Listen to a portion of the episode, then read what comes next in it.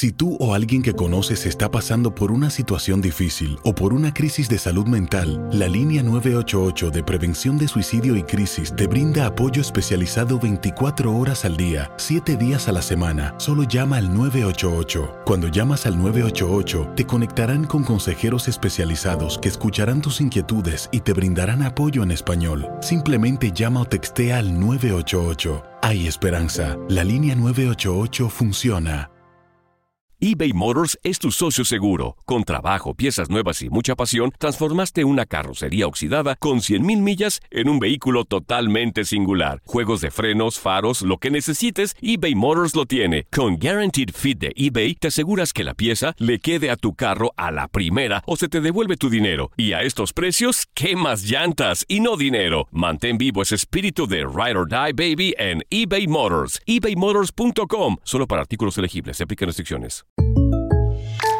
When you buy a new house, you might say, Shut the front door! Winning! No, seriously, shut the front door. We own this house now.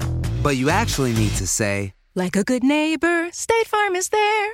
That's right. The local State Farm agent is there to help you choose the coverage you need. Welcome to my crib. no one says that anymore, but I don't care. So just remember, like a good neighbor, State Farm is there. State Farm, Bloomington, Illinois. Boost Mobile tiene una gran oferta para que aproveches tu reembolso de impuestos al máximo y te mantengas conectado. Al cambiarte a Boost, recibe un 50% de descuento en tu primer mes de datos ilimitados. O, con un plan ilimitado de 40 dólares, llévate un Samsung Galaxy A15 5G por $39.99. Obtén los mejores teléfonos en las redes 5G más grandes del país. Con Boost Mobile, cambiarse es fácil. Solo visita boostmobile.com. Boost Mobile, sin miedo al éxito. Para clientes nuevos y solamente en línea, requiere AroPay. 50% de descuento en el primer mes requiere un plan de 25 dólares al mes. Aplican otras restricciones. Visita boostmobile.com para detalles. El rey de los deportes tiene su propio espacio. El pitcher subió a la lomita y el umpire canta Play Ball. Comienzan nueve entradas de béisbol. Estás entrando a Desde el Diamante. Hola, ¿qué tal? Bienvenidos a un nuevo episodio del podcast Desde el Diamante de TUDN Radio. Ya, ya tenemos béisbol de las grandes ligas. Ya se dio la voz de Play Ball ya se está jugando y por lo tanto ahora sí nos vamos a hablar directamente de lo que está pasando en el terreno, sin público, eso es una realidad en, en estos momentos, pero al menos, al menos estamos viendo ya el mejor béisbol del mundo. Soy Luis Eduardo Quiñones y le doy la bienvenida ya a Toño de Valdés y Enrique Burak, nuestros compañeros de TUDN. Toño, bienvenido, muy buenas tardes, ¿cómo estás? Muy bien, muy bien Luis, un abrazo para ti, para Enrique, por supuesto, a todos nuestros amigos que siguen este podcast. La verdad muy contento porque eh, obviamente no, no es eh, la forma ideal, pero ya hay béisbol y ya disfrutamos eh, de la jornada inaugural, del de buen trabajo de, de, de, decir, de Garrett Cole para conseguir la victoria con los Yankees, de la gran exhibición ofensiva de Enrique Hernández, el boricua, para la victoria de los Dodgers. Entonces, pues ya, ya estamos en marcha, así que esa es una gran noticia. Ojalá, ojalá que pueda desarrollarse esta, temporada hasta su conclusión y ahora con las modificaciones que ya estaremos platicando, ¿no? Así es. Y también, Enrique, muy buenas tardes, bienvenido a este podcast. Ya lo mencionaba Toño, ayer vimos a Gerrit Cole en gran forma, permitió solamente un cuadrangular en la actuación de cinco y un tercio ya llevaba en, en la lomita, pero también Max Searcher, independientemente de que había recibido cuatro carreras, se estaba lanzando bien porque había propinado 11 ponches a esa tanda de los Yankees de Nueva York. Efectivamente, Luis, me da gusto saludarte. Igual, Toño, amigos, ¿cómo están? Un placer estar con ustedes. Eh, y, bueno, es cierto, eh, eh, Gary que tiene una actuación realmente sensacional. Giancarlo Stanton, que eh, si puede estar sano, eh, toda la campaña que vamos a hacer sus 60 partidos va a ser fundamental. Tres carreras producidas para Giancarlo Stanton. el día de ayer ya aparece Mookie Betts con el equipo de los Dodgers, que partió de Quique Hernández, que tiene cinco carreras producidas. Y eh, también puntos interesantes, mencionaba Toño acerca de modificaciones, el asunto de la postemporada es algo que parece sensacional, lo arreglaron minutos, realmente antes de que iniciara la campaña, ahora van a calificar ocho equipos eh, por cada liga, hay que profundizar en este tema para que la gente se familiarice. También eh, el equipo de Toronto, que finalmente ya va a tener un hogar, increíble no se sabía dónde iban a jugar y finalmente sus partidos como local van a ser en Búfalo y también creo que hay que actualizar a la gente sobre los cambios de regla que vamos a tener para esta temporada. Así es, y bueno, mencionaba ya Enrique el tema de Mookie Betts, por cierto, fue también una de las notas antes de que se lanzara la primera bola un día antes, llamó mucho la atención, ¿no? Que, que, que en esa fecha, un día antes del Opening Day, los Dodgers ya definitivamente abrieran la cartera, sacaran el cheque de 365 millones de dólares en tiempos de pandemia, en tiempos de crisis mundial, que se viene, eh, según se dice por ahí, una crisis para la economía, pues en el béisbol de las grandes ligas esto parece que no existe. 365 millones para Mookie Betts por 12 años. Y además Mookie Betts, que ayer después del primer hit, mandó a guardar la pelota, ¿eh? Pidió que le guardaran esa pelota después de su primer imparable eh, tras este multimillonario contrato con los Dodgers, Toño. Fíjate que me llamó la atención, eh, digo, eh, eh, ahora sí que abriendo paréntesis, porque varios pidieron la pelota, Luis, varios. Yo vi a Justin Turner, por ejemplo, le dan el bolazo al arranque eh, del partido en su primer turno al bat y él también pide la pelota. Yo creo que para para todos los los jugadores tener la pelota del primer turno al bat del 2020 pues va va a ser así como de, de, de recordar un año rarísimo, ¿no? Un año difícil, un año complicado, pero pues también un año que pues quedará en la historia, en la historia de la humanidad, no solamente del deporte o del béisbol, sino en la historia de la humanidad. Pero bueno, efectivamente, Mookie Betts llega a, con los Dodgers, eh, se especuló, lo platicamos aquí en su momento, que a lo mejor ni siquiera se ponía el uniforme de los Dodgers, pues resulta que va a terminar su carrera con los Dodgers a menos de que eh, lleguen a un acuerdo o alguna situación así, porque son 13 años, uno que le queda y los 12 de la renovación de contrato, así que va a ser Doyer para toda la vida. Y estaba yo leyendo reacciones de los aficionados de los Medias Rojas de Boston. Están muy dolidos porque la afición de Boston tenía la esperanza de que Mookie Betts pasara un año fuera del equipo y luego regresara a la organización, algo que hemos visto en diversas ocasiones, eh, pero no, no, ya con esta renovación de contrato, Mookie se quedará pues toda la vida con los Dodgers de Los Ángeles y eh, pues están muy muy dolidos en Boston con esta decisión que ha tomado Beck y que pues eh, digo obviamente él, piensa en su futuro él piensa en su en, su mejor opción y, y, él considera que su mejor opción en este momento son los Dodgers. Pero creo que también un poco, Toño, Enrique, motivado ¿no? por, por las circunstancias que estamos viviendo actualmente. Estamos en tiempos de pandemia ¿Por qué se, lo, se los menciono? Y no sé cuál sea su opinión.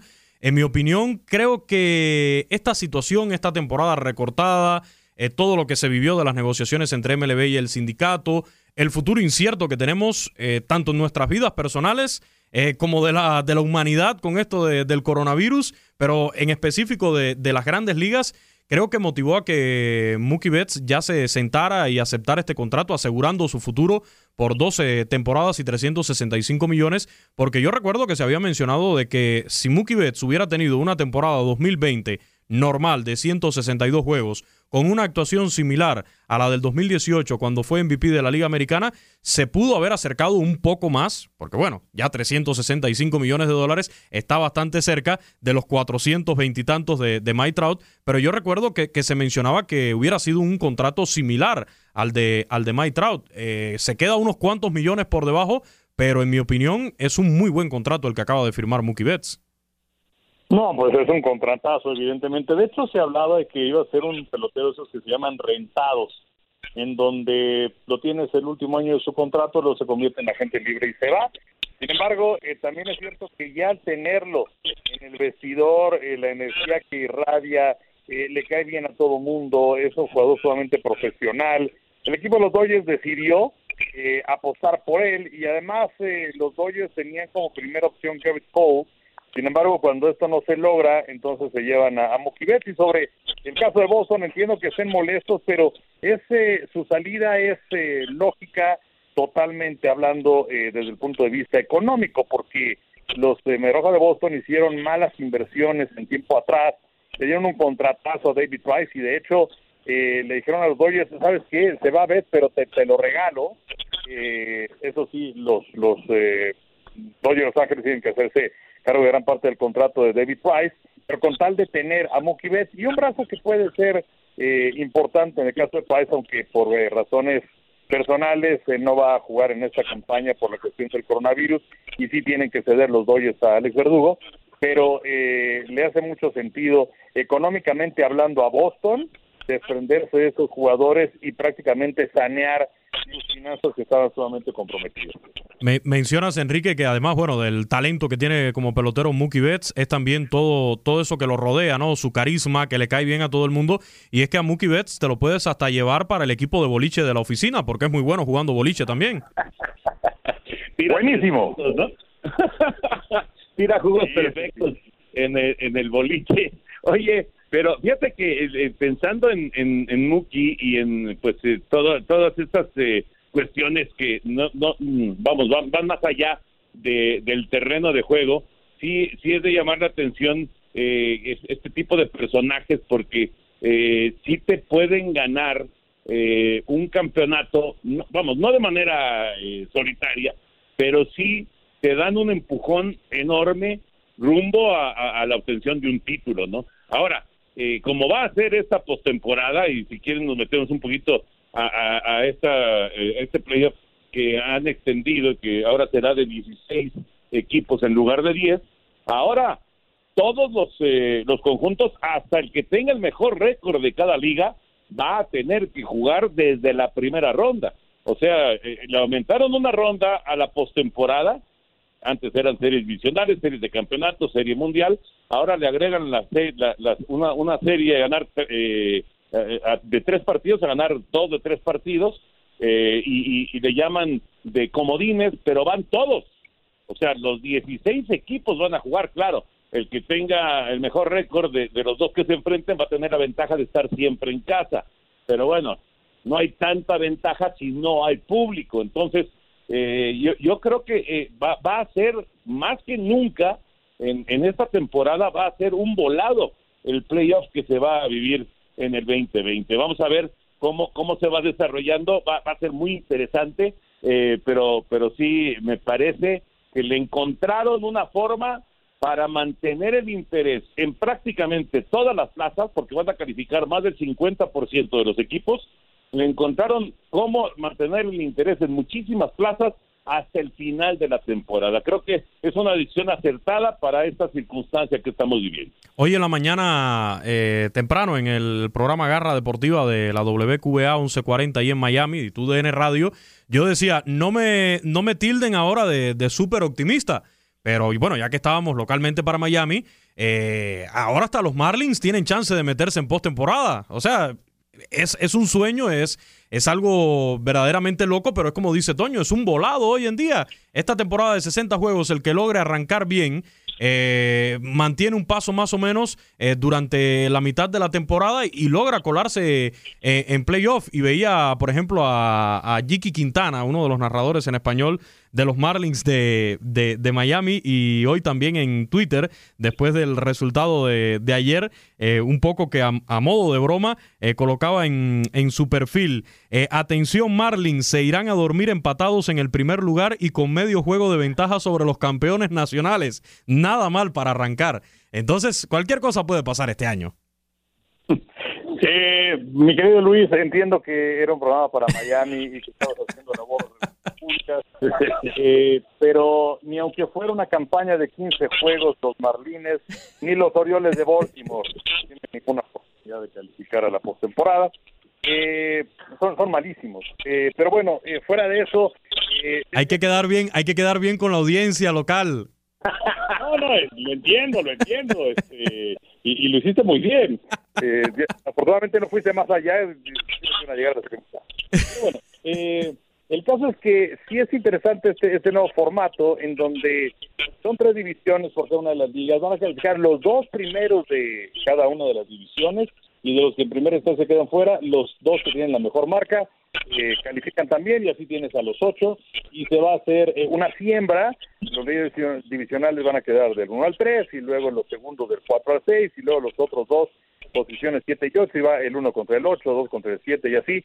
Y como decía Toño, eh, va a ser a ganar 2 de 3 en la primera ronda jugando en la casa del equipo que está mejor sembrado y luego ya se van a la siguiente ronda que es la divisional donde es a ganar 3 de 5 y luego ya la serie este campeonato y la serie mundial a ganar cuatro de siete juegos. Eh, y, y, sí es interesante, mira, por un lado, tienes seis equipos más eh, en la postemporada y económica, entonces tienes a 156 peloteros más que se van a llevar un dinero. Y por otro lado, Grandes Ligas también va a recibir 300 millones de dólares extra de derecho de televisión, de manera que pues por eso también lo hicieron. Entonces, eh, yo creo que es interesante, es una campaña sui generis, muy interesante, y hay que tomarla como tal y ojalá podamos llegar hasta hasta el final y no se multipliquen en estos casos de coronavirus como se dio con los nacionales de Washington que no tienen a Juan Soto por lo pronto dos o tres semanas, o el caso también de los eh, Bravos de Atlanta que eh, sus catchers, eh, Travis Darno y también Tyler Flowers,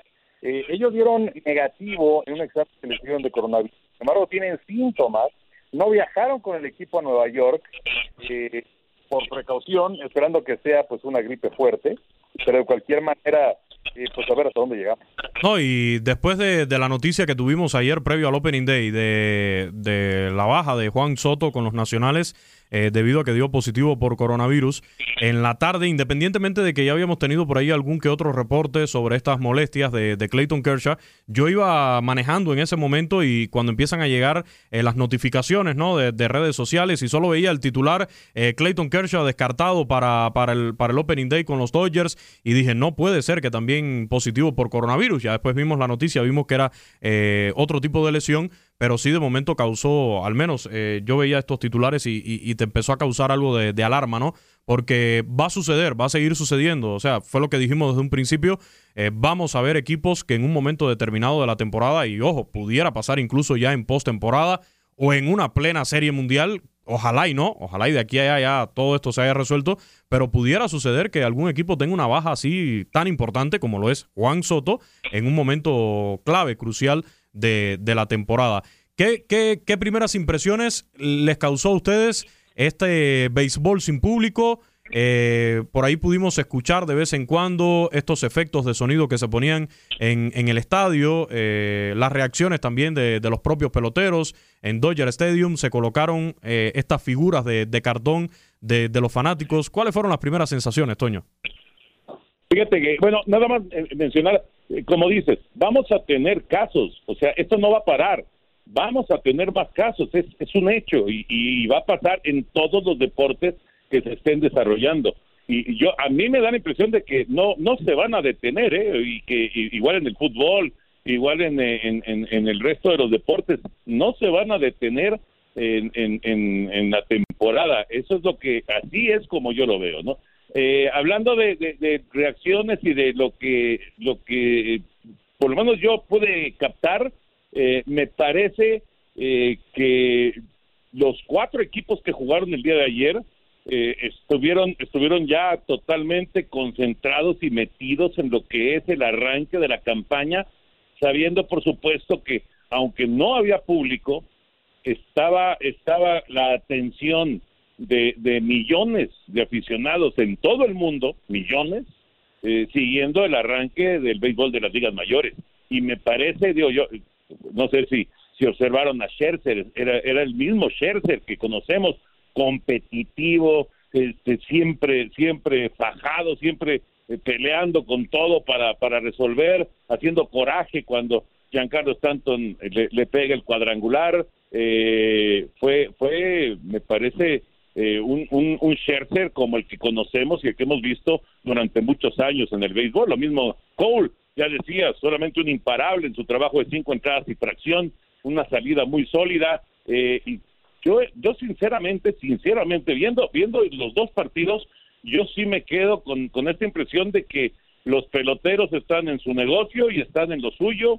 Eh, claro que quisiéramos tener público y que, y que se sintiera el, el, ambiente y demás, pero me, da la impresión de que no les va a afectar mucho a los, a los peloteros para tener una actuación al nivel, como debe de ser, un nivel de grandes ligas. Lo que sí es cierto que yo, estoy de acuerdo contigo, Toño. Yo estaba centrado en los juegos de pelota, eh, estaba viendo lo que pasaba en el terreno, pero es inevitable, Enrique, que de vez en cuando algún ángulo de, de una toma de la televisión eh, ver tan despoblado eh, el, fondo, ¿no? El, escenario, eh, de, un estadio de grandes ligas como lo es Dodger Stadium, eh, sin público, las butacas vacías. De momento sí como que, que sentías esa sensación extraña, pero bueno, ni modo. Lo importante, como dice Toño, es centrarnos en, que ya regresó el béisbol a, los Estados Unidos.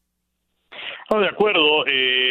Sí es una sensación muy, muy extraña pero creo que es de golpe y también creo que nos iremos acostumbrando poco a poco a esta situación. Eh, decía Aaron Boone, el manager de los Yankees, que pues sí, eh, era una, una cuestión extraña, pero que una vez que inició el partido, pues estaba enfocado en el juego como tal, y pues que ya después le cayó el 20 que habían jugado sin público. Entonces, eh, eh, yo creo que es una cuestión de acostumbrarse, creo que lo más importante es que podemos tener béisbol, ojalá se pueda llegar lejos, ojalá se pueda llegar hasta, hasta la conclusión de la temporada en la Serie Mundial. Eh, y, bueno, pues también ojalá y la cuestión de la pandemia vaya cediendo poco a poco eh, en estos países en, en América donde estamos tan golpeados ahora y, podamos llegar a lo que, por ejemplo, han hecho ya a partir de este fin de semana en Corea del Sur, en donde ya se permite el 10% del aforo en los estados. Ahora, fue, fueron los dos grandes favoritos pretemporada eh, para llegar a la Serie Mundial, ganando en este Opening Day, dando un golpe en la mesa, como diciendo, vamos a dejar las cosas claras. Eh, salimos como favoritos, tenemos una nómina como tal, ver esos dos lineups de Yankees y de, y de Dodgers desde los juegos eh, de preparación de, estos campamentos de verano que estuvimos viendo, la verdad, mete miedo. Eh, y, y, sí, ayer le, salieron las cosas, funcionaron. Creo que el equipo de los Dodgers aprovechó, agarró mangos bajitos con ese picheo inexperto de relevo de mis gigantes de San Francisco. Y bueno, yo ya arrancó la temporada, ya perdí unos hot dogs. Eh, estoy a punto de perder también una gorra. Voy a tener que regalar una gorra de los Dodgers. Eh, ya voy perdiendo también en los pronósticos que hicimos aquí la semana pasada. Creo que Toño sí le acertó a los dos porque era Yankees y Nacionales, si la memoria no me traiciona. Sí, señor, efectivamente. Eh, estoy un poquito preocupado con Washington, ¿eh? Porque, porque entre, entre la, bueno, que perdieron a Anthony Rendón, que es una pieza importante, que Juanito Soto no va a estar eh, durante dos, tres semanas, como decía Henry, y que, y que Scherzer sí estuvo ponchador pero también eh, le encontraron la pelota y le dieron batazos grandes los Yankees. Eh, sí me quedé un poquito este, preocupadón con los, con, con los campeones, con el equipo de Washington, aunque con 16 equipos clasificando, entonces ya cambió esta historia muchísimo, ¿no? Así mismo. Enrique sí le había también, se había ido con Yankees y Dodgers para el Opening Day, ¿verdad? Eh, pues eh, no tanto para el Opening Day, pero sí para la Serie Mundial. Ah, ya. Para que se enfrenten los dos equipos en, en la Serie Mundial. Creo que tienen eh, un gran talento y creo que en la Liga Nacional, fuera de lo que puede ser el duelo de Dodgers y de los Nacionales de Washington, en la Liga Americana está un poquito más abierto, en donde tienes a los Yankees y tienes a Houston y eh, hay quien dice que los Atléticos pueden tener una campaña, tienes a los mellizos de Minnesota, y, y, por el staff de picheo, por la profundidad que tienen, eh, la raya de Tampa por ahí te dan una sorpresa. Pero bueno, yo, yo creo en, en Yankees y, en Dodgers. eBay Motors es tu socio seguro. Con trabajo, piezas nuevas y mucha pasión, transformaste una carrocería oxidada con 100.000 millas en un vehículo totalmente singular. Juegos de frenos, faros, lo que necesites, eBay Motors lo tiene. Con Guaranteed Fit de eBay, te aseguras que la pieza le quede a tu carro a la primera o se te devuelve tu dinero. Y a estos precios, ¿qué más llantas y no dinero? Mantén vivo ese espíritu de Ride or Die Baby en eBay Motors. eBay Motors Solo para artículos elegibles. Se aplican restricciones. Y bueno, pasando a otro tema también relacionado con este Opening Day, eh, estaba leyendo de hace unos instantes ya MLB publica oficialmente, ¿no? Hace la compilación de, peloteros extranjeros, algo que, que, siempre nos llena de mucho orgullo porque sabemos, son muchos latinos los que están allí. Un récord de 288 jugadores representando a 20 países y territorios fuera de Estados Unidos en los rosters activos e inactivos del día inaugural 2020, según el anuncio de, MLB. Eh, este récord está superando la marca anterior que era del 2017 de 259 jugadores internacionales. República Dominicana con 109 eh, peloteros, por supuesto, en el, en el primer lugar. Venezuela 75, Cuba en el tercer lugar con 22, Puerto Rico con 20, y en el caso de México con nueve peloteros. Hay que destacar también a Colombia que tiene a siete, pero ¿a qué siete peloteros? No, ahí entre ellos a G. Urchela. Eh, hay que mencionar que Colombia igualmente ha ido presentando peloteros de calidad últimamente en grandes ligas. Sí, cómo no, por supuesto. Y, eh, sí me llama la atención la cantidad de venezolanos. Eh, ha ido creciendo la legión venezolana, porque normalmente estaba muy, muy de la mano con, con Puerto Rico y ahora como que se les despegaron y ahora están en el segundo sitio. Además, bateadores también muy importantes y buenos pitchers. O sea, eh, Venezuela realmente está viviendo una buena época beisbolera, muy buena época beisbolera. Lo de Cuba es muy interesante, Luis.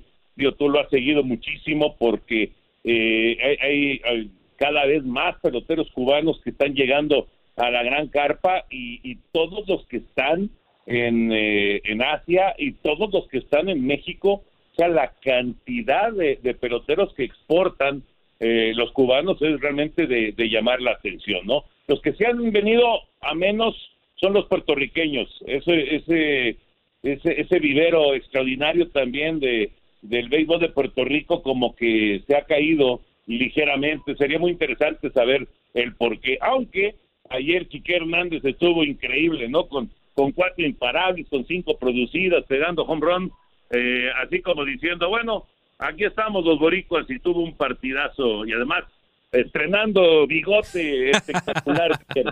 sí, un bigotito ahí de, Enrique Quique Hernández, la verdad. Eh, yo creo que un poco pasadito de moda, pero, pero bueno, está bien. Si él se siente bien con ese bigote. Conocí una amiga, fíjese, le conocí una amiga que vive en Los Ángeles. Ella es mexicana y dice, no, yo voy al estadio de los Dodgers solamente para ir a ver a Kike Hernández. Así que tengo que hablar con ella a ver si le gustó este bigote de, de Kike Hernández o no. bueno, y en el caso de, los países asiáticos, eh, mencionar a Japón con nueve peloteros, en el caso de Corea del Sur con cuatro y Taiwán con, con dos peloteros aportando a, grandes ligas. Y bueno, estas pequeñas islas, Curazao, que tiene a cuatro peloteros, Aruba, eh, ya con una representación también dentro de, grandes ligas, Holanda.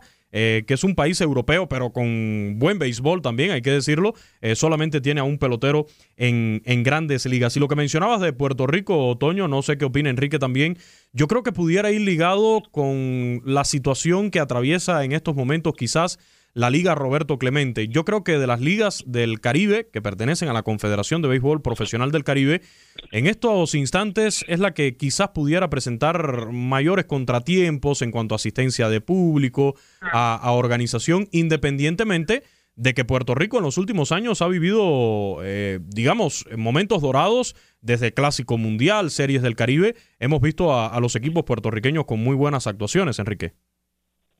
Sí, sí, sí, efectivamente, y es algo en donde eh, piensas que puede haber cierta congruencia y que esos buenos resultados que mencionabas, que también se tradujera en peloteros en la gran carpa, pero pues sí, definitivamente eh, Puerto Rico que está dentro de, de los grandes en esa área, junto con Venezuela, junto con República Dominicana, eh, que no tenga una participación tan importante, sobre todo ligada a la tradición que se ha dado a lo largo de tantas y tantas décadas, no deja sorprender ese número. Y bueno, finalmente los azulejos encontraron casa, era uno de los temas que, mencionaban en, en, el inicio de este podcast. Después de tanto caminar tocando puertas a ver quién se las abría, porque en Toronto el gobierno de Canadá les dijo que no, pensaron jugar en Pittsburgh, tampoco en la casa de, de los piratas, y finalmente será en, en Buffalo, en Nueva York, donde se va a jugar eh, esta temporada el equipo de, los Azulejos de Toronto. Fíjate que yo, simplemente por cuestión de distancias, yo siempre pensé que Buffalo era, era la, opción más clara para, para los Azulejos, porque eh, pues es, eh, digo, está, está es, es muy, muy, muy cortito el recorrido entre, entre lo que es Toronto y, y Buffalo, Claro, pues que cruzar la frontera, lógicamente, pero está muy cerquita. Entonces yo siempre pensé que era eh, la, opción número uno. Ahora, esta es también es, lógico eh, que en este, en este, en esta circunstancia tan rara que vivimos eh, los, los peloteros no se van a poder estar cruzando para irse a sus casas en Toronto. Se van a tener que estar con casas rentadas o como sea ahí en Búfalo para para eh, pues no no tener el conflicto con el gobierno canadiense eh, porque no no te dejan jugar pero sí te vas a ir a vivir y después regresas a jugar y luego volverte a ir a, a, tu casa en Toronto lógicamente no te lo van a permitir. Pero a mí siempre me pareció la, una de las opciones más lógicas simplemente por la distancia no ¿No crees, eh, Enrique Toño, no, no creen que este equipo de los Blue Jays pudiera ser una de, de las sorpresas de esta temporada, aprovechando estas circunstancias que ya hemos mencionado. Ya sé que Enrique me dijo que me olvidara de los Marlins, pero bueno, a ver, a, ver con los Blue Jays cómo me va. Pues digo, de, que tienen sangre joven, pues es interesante, ¿no? Y ahí están eh, pues los hijos de Dante Bichette y de Vladimir Guerrero y de Craig Villo. Eh, creo que todavía le falta, creo que todavía le falta los azulejos.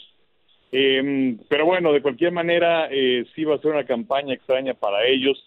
Eh, de hecho, eh, no querían eh, esa sede de Búfalo porque es un equipo, es, un parque de, de triple A, ahí es donde juega su filial, que son los bisontes de, esa ciudad de, de Búfalo. Como lo mencionas, en Pittsburgh pues les dijeron que no, y en Baltimore le dijeron, sabes que ahorita no, pero a lo mejor para septiembre y entonces eh, pues tenían que tomar una decisión, inclusive por ahí se estaba manejando la posibilidad de que podían jugar en Dunedin, donde está su campo de entrenamiento en Florida, pero sabemos que es uno de los focos rojos de, de pandemia en ese momento, muy grave la situación en Florida, y también se hablaba de que podían jugar todas sus series como visitantes.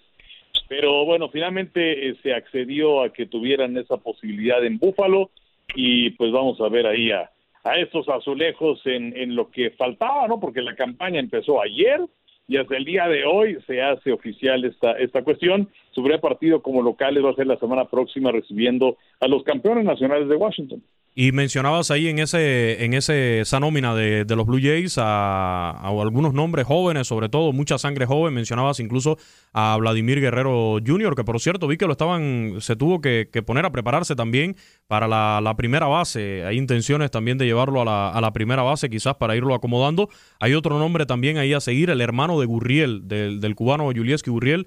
Lourdes Junielquis Gurriel. Para que no se compliquen, Lourdes Gurriel Jr., eh, también una familia muy beisbolera. Su padre, Lourdes Gurriel, a propósito que el podcast pasado estuvimos hablando bastante del béisbol amateur cubano, pues una de las grandes figuras también, el, héroe de Parma, eh, Lourdes Gurriel, pues eh, sus hijos decidieron también lo que él no hizo, jugar, probarse en grandes ligas. En el caso de Julieski ya llegó con más de 30 años y le ha ido bien. Eh, con los Astros después de su primera temporada completa, se convirtió en campeón de la Serie Mundial. Eh, robando señas o no, pero, pero ganaron la Serie Mundial en 2017. Y este muchacho Lourdes eh, lo tienen ahora en los jardines, pero yo recuerdo en Cuba jugaba también el infield, lo hacía muy bien en tercera base. Es muy talentoso, pelotero también, cinco herramientas, así que es un nombre a seguir también dentro de esa nómina de, de los Blue Jays de Toronto. Fíjate nada más, de llamar la atención la cantidad de, de, peloteros que tienen alguna relación de, de, jugadores exitosos, ¿no? De jugadores importantes. Y bueno, pues ahí están en la organización de Toronto. Te iba a preguntar por, por este Lourdes. Yo me acuerdo perfecto de su papá, lo recuerdo muy bien. Transmitimos una buena cantidad de partidos de, de, de, aquel equipo donde estaba, ¿cómo se llamaba aquel jardinero central? ¿Cano? ¿Cómo se llamaba? Víctor Mesa. Mesa. Eh, de hecho, Víctor Mesa, sus dos hijos están eh, en los Marlins de Miami, pero el mayor de ellos, eh, Víctor Víctor Mesa, se pensaba que podía tener chance para este año porque tiene un, contrato de, ligas menores con los Marlins. Sin embargo, no fue incluido ni siquiera en este roster de 60, algo que llamó muchísimo la atención. Y el otro hijo de Víctor Mesa, Víctor Mesa Jr., a ese se le ve igualmente un gran futuro, pero le falta todavía un buen camino por recorrer dentro de, del béisbol. Eh, pero sí, son varios los que han decidido eh, lo que sus padres no hicieron, eh, pues dar ellos el paso de probarse en grandes ligas. Pero está bien, la verdad, está interesante. no, te iba yo a decir, ¿qué edad tiene este, este Lourdes? Porque, digo, entiendo que hemos transmitido ya algunas generaciones, ¿no? sí. sí, este... Lourdes, me preguntas de, del el hijo, el muchacho. Eh, tiene, tiene 26, 26 años. Eh, porque Julieski, su hermano, el de los Astros, ya tiene 32 años, 32, 33 años. Ya es como se dice es prácticamente un veterano en el, en el béisbol. Pero este es Lourdes Gurriel. El año pasado, la temporada pasada, tuvo algunas lesiones ahí con los Blue Jays, pero es un muchacho que la verdad presenta mucho talento. ¿eh? Yo recomiendo que lo sigan porque si las cosas se le dan bien en grandes ligas, llamó la atención porque muchos pensaban que, pudo haber buscado firmar con el mismo equipo del hermano, porque en Cuba siempre jugaron juntos en los Gallos de Santi Espíritus, eh, dirigidos incluso por su padre, por Lourdes Gurriel padre, y después se fueron a los Industriales de La Habana y ahí estuvieron jugando también juntos. Por eso se pensaba que en grandes ligas eh, buscaran el mismo equipo, pero no se les dio. A los Mesa sí se les dio a los dos firmar con, con, los Marlins. Eh, son representados por esta empresa que lleva Mark Anthony. Eh, también dentro del béisbol, de, contrataciones, de deporte, etcétera, son representados estos dos muchachos, Víctor Mesa. Oye, y, ahora que, mencionabas Julieski, ¿no? Con Y, eh, y, bueno, desviamos un poquito, pero creo que también puede ser sobre el tema. Porque eh, escuchaba Luis, y tú que conoces muchísimo el cubano, eh, los nombres con Y, ¿es cierto que es por una consecuencia de la tendencia, de la influencia de la Unión Soviética durante tantos años y, sus nombres como Yuri, en fin, o que también era una actitud de, de rebeldía y por ello es que hay muchos nombres que pues francamente no hemos escuchado en ningún otro lado. Eh, vamos, que tengan tocayos es muy difícil. No, tú eres Luis, ¿no? Pero, pero ¿qué, ¿qué, me dices de esto? Porque el otro día estaba viendo un reportaje acerca de todo esto y la verdad es un reportaje a profundidad. Sí, sí, eh, de hecho recuerdo en una en la serie del Caribe de, de Jalisco 2018 cuando llega el equipo Cuba, eh, por acá lo, algunos colegas y, gente de prensa del comité organizador del evento me preguntaban, oye, ven acá, ¿y por qué tantos nombres con Y? Me hacían la misma pregunta y sí, Enrique, eh, efectivamente, es mucho por, por esas, esos años, hasta los años 90, toda la influencia soviética en Cuba se estudiaba el ruso en la secundaria. Yo no lo estudié. Ya yo, cuando entré a la, a la secundaria, ya, ya, ya, se estudiaba el inglés. Pero mis padres sí estudiaron el ruso en la secundaria, en el preuniversitario. ¿Por qué? Porque todo llegaba de Rusia. Todo lo que eran equipos eh, se iba a estudiar a Rusia también, a la Unión Soviética. Eh, y entonces sí, muchos nombres, y esto lo vemos en el, en el béisbol también, eh, vienen eh, con, esa, con esa forma, ¿no? ¿Por qué? Porque se empezaron también a mezclar. agarraban un Yuri con una Liliana y te mezclaban el nombre y aparecían fenómenos. No sé si recordarán a un pitcher en el primer clásico mundial de béisbol de, Cuba que, le logra ganar a, a Puerto Rico ponchando, si mal no recuerdo, a Iván Rodríguez en el 2006, Big Joandri Odelín. Óigame, al principio, qué trabajo costaba mencionar ese nombre, Big Joe Andrew Odelín. Un excelente lanzador, por cierto. no, bueno, yo sí recuerdo eh, varios nombres así muy, muy, muy especiales.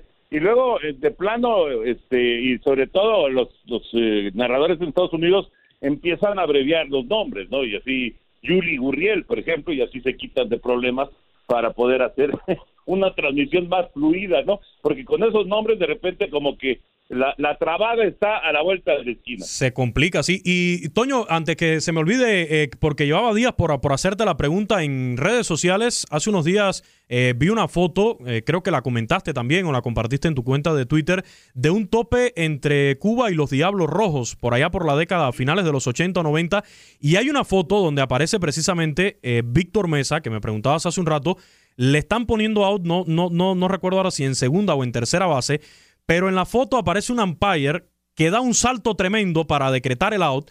Y recuerdo que hace ya algún tiempo en redes sociales veíamos esa foto y preguntábamos por el nombre del umpire porque nos llamó la atención la forma tan efusiva de decretar el out, eh, ganándole precisamente en, en esa espectacularidad a Víctor Mesa que no, para esas cosas se pintaba solo, ¿eh?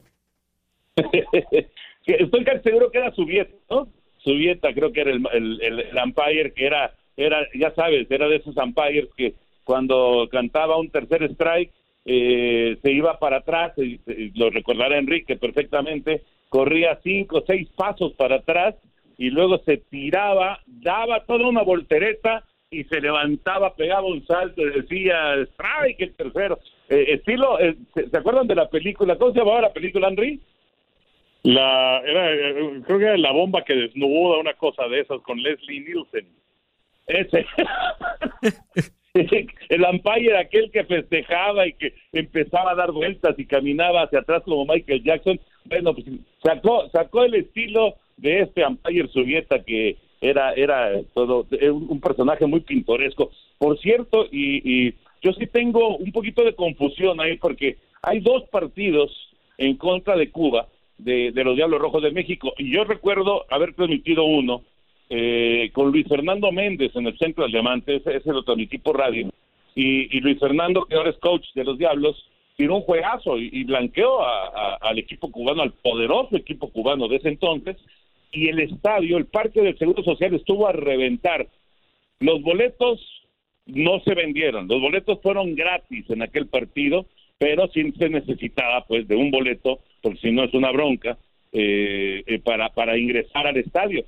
Y estaba lleno hasta prácticamente las lámparas del, Parque del Seguro Social en aquella jornada eh, del, juego de la blanqueada, pues de Luis Fernando Méndez en contra de, del equipo cubano. Pero luego hubo otro partido, no sé si antes o después, hubo otro juego en contra de, de los cubanos. Entonces yo ahí tengo un poquito confundida la fecha, ¿no? Sé que sé que es en los ochentas, principios de los noventas, a, a, lo mejor, pero no sé exactamente cuál cuál es la fecha. Vamos a, a, comprometernos por acá para el próximo podcast, buscar exactamente porque porque sí, sí, sí, sí recuerdo que hubo uno en la década del 90 ya eh, con los Diablos Rojos de México, si, si la memoria no me traiciona, y, ese otro en, en, la década de los 80. Pero bueno, hemos caído aquí en este tema precisamente por el orgullo que, que nos da ¿no? ver estas cifras de tantos peloteros latinos en el béisbol de las grandes ligas que acaba de comenzar esta, esta temporada. Y, ya que mencionabas ya por último a, Víctor Mesa, no sé si, si, ustedes están al tanto que Víctor Mesa eh, fue a dirigir por allá por Veracruz, un equipo llamado eh, Rojo del Águila de Veracruz o algo así en, en una liga en Veracruz. Exactamente, él, él fue a dirigir, claro. Bueno, pues allí no lo quisieron. Allí yo me sé esa historia y a Víctor Mesa cuando fue a dirigir con sus métodos, porque para mí es un buen manager, pero un poco exagerado, pero allí los peloteros fueron a la directiva del equipo y le dijeron, ¿sabe qué?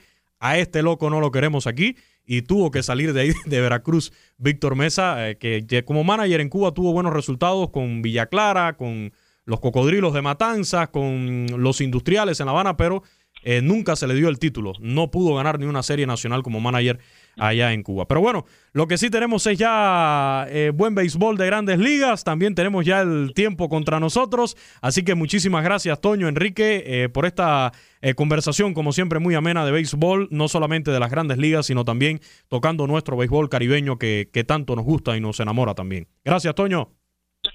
Muchas gracias, Luis. Abrazo grande y Henry finalmente mañana nos estaremos saludando para transmitir el Milwaukee en contra de Cachorros, primer partido que tenemos a través de TUDN para México en Canal 9. Sí, por favor, eh, aclarar bien eso, Enrique, los días de la semana que vamos a tener eh, béisbol por TUDN, televisión para México, porque eh, son muchas las personas que, que descargan este podcast también en México para que estén al tanto.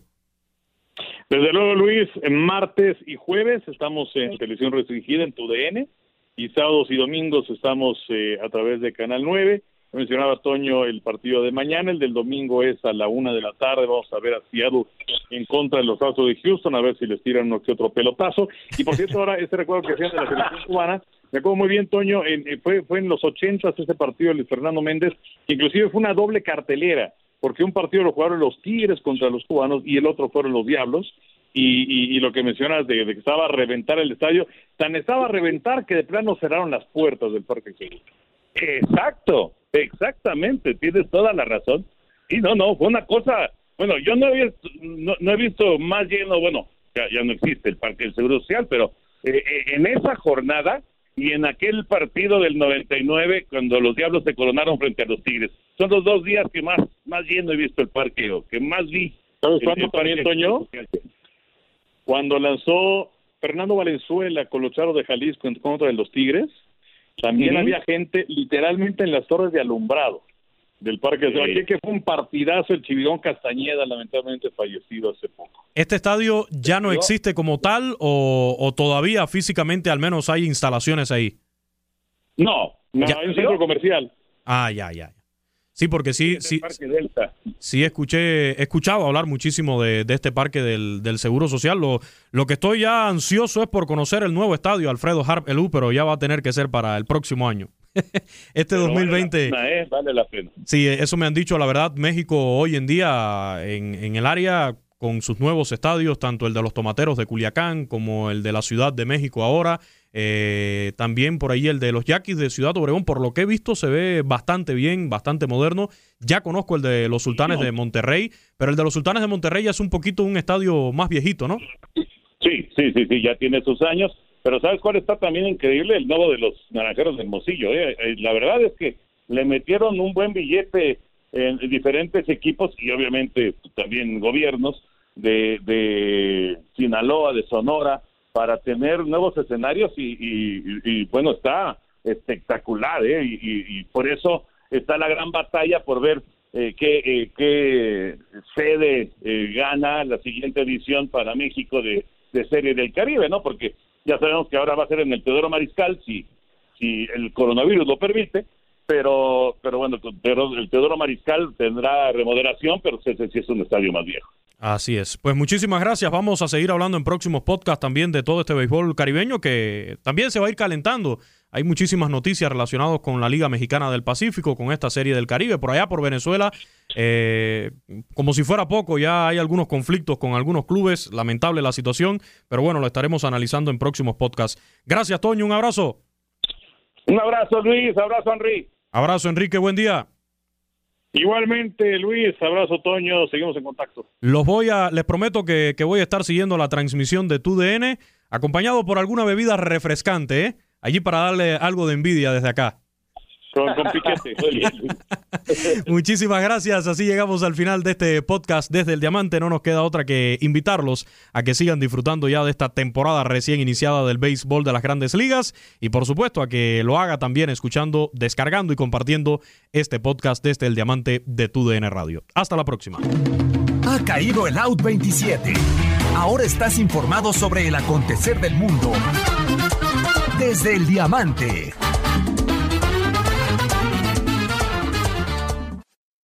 Aloha mamá. Sorry por responder hasta ahora. Estuve toda la tarde con mi unidad arreglando un helicóptero Black Hawk. Hawái es increíble. Luego te cuento más.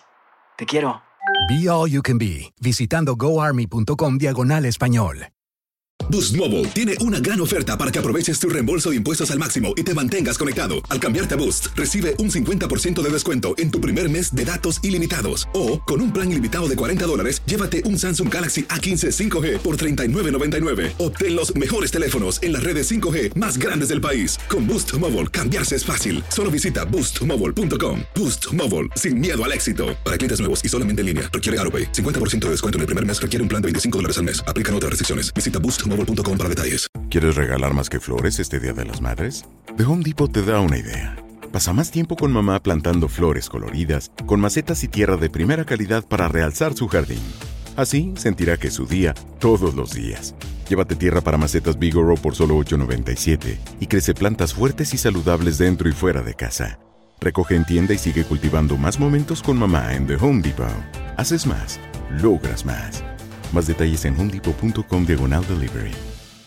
¿Sabías que la línea 988 de prevención de suicidio y crisis ahora ofrece opciones de mensaje de texto y chat en español? Si tú o alguien que conoces está pasando por una situación difícil o por una crisis de salud mental, la línea 988 te conecta con ayuda especializada 24 horas al día, 7 días a la semana. Ahora puedes llamar o textear al 988 o visitar la página línea988.org para hablar con un consejero especializado en tu idioma. Hay esperanza. La línea 988 funciona.